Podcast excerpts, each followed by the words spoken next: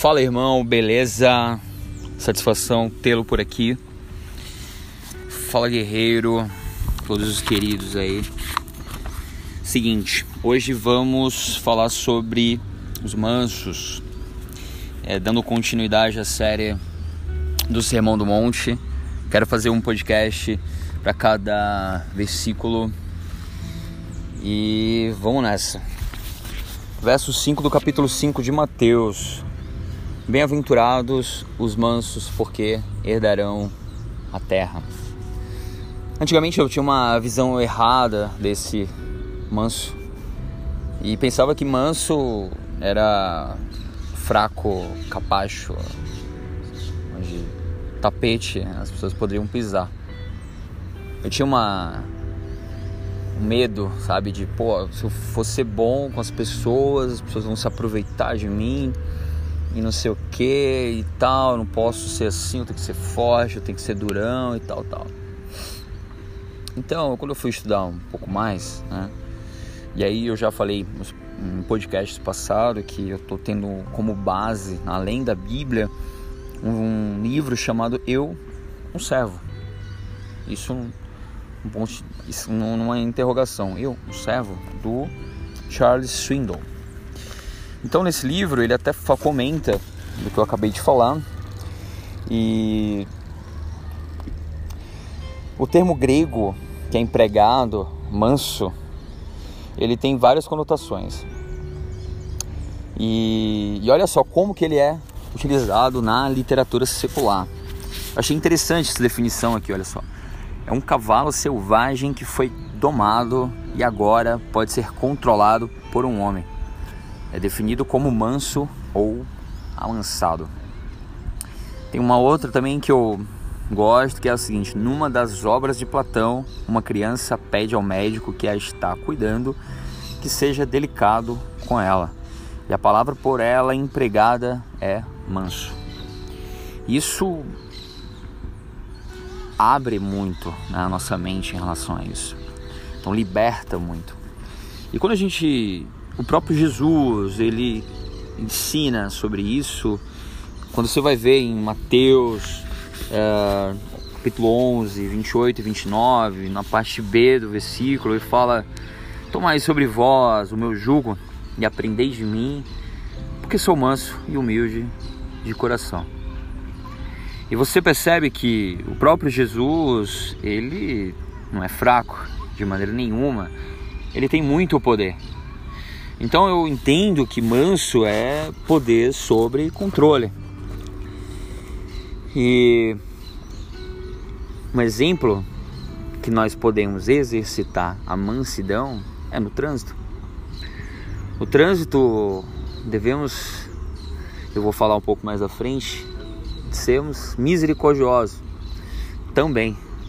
Mas a mansidão no trânsito, você tem a opção, às vezes você está correto em alguma situação de via, de de tráfego e você simplesmente não xinga, você ignora, você segura a ira.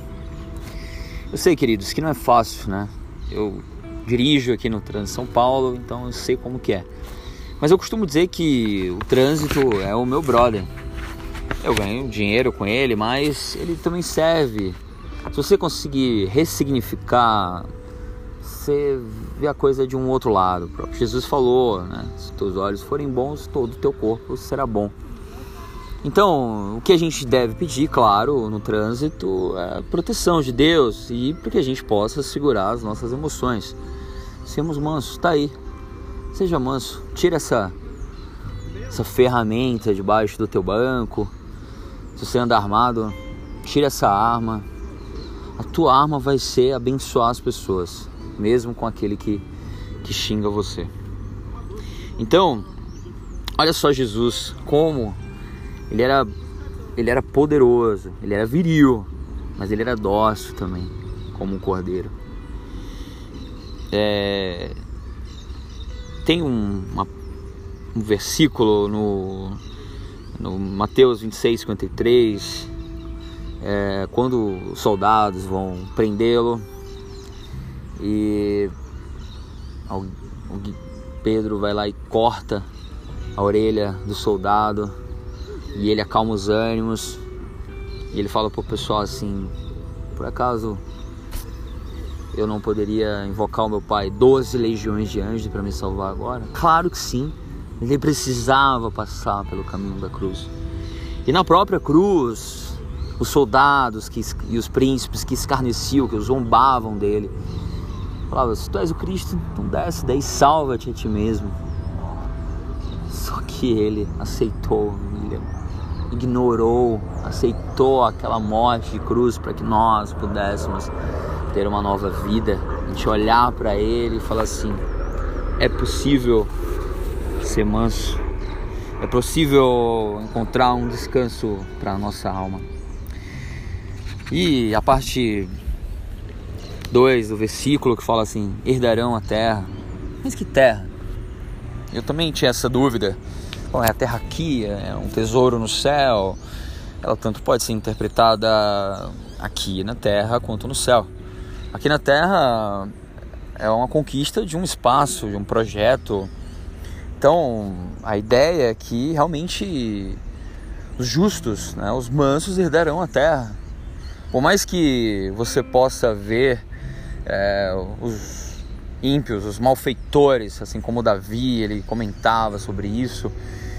E parece que, que você vê né, o, o errado, às vezes a gente vê se torna o certo, né?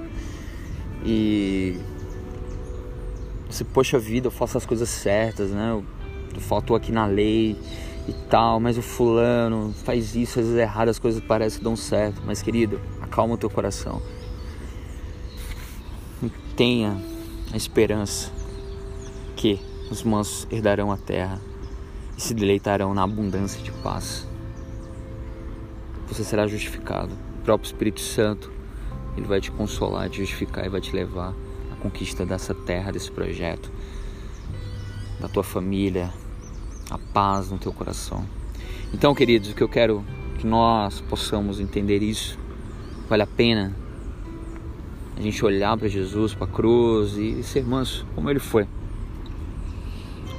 E eu quero finalizar esse podcast com uma oração para você que me escutou até agora.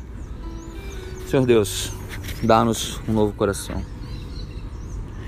Que realmente tudo se faça novo, que a gente não olhe para trás, porque o Senhor não, não se compraz, o Senhor não se alegra naquele que retrocede.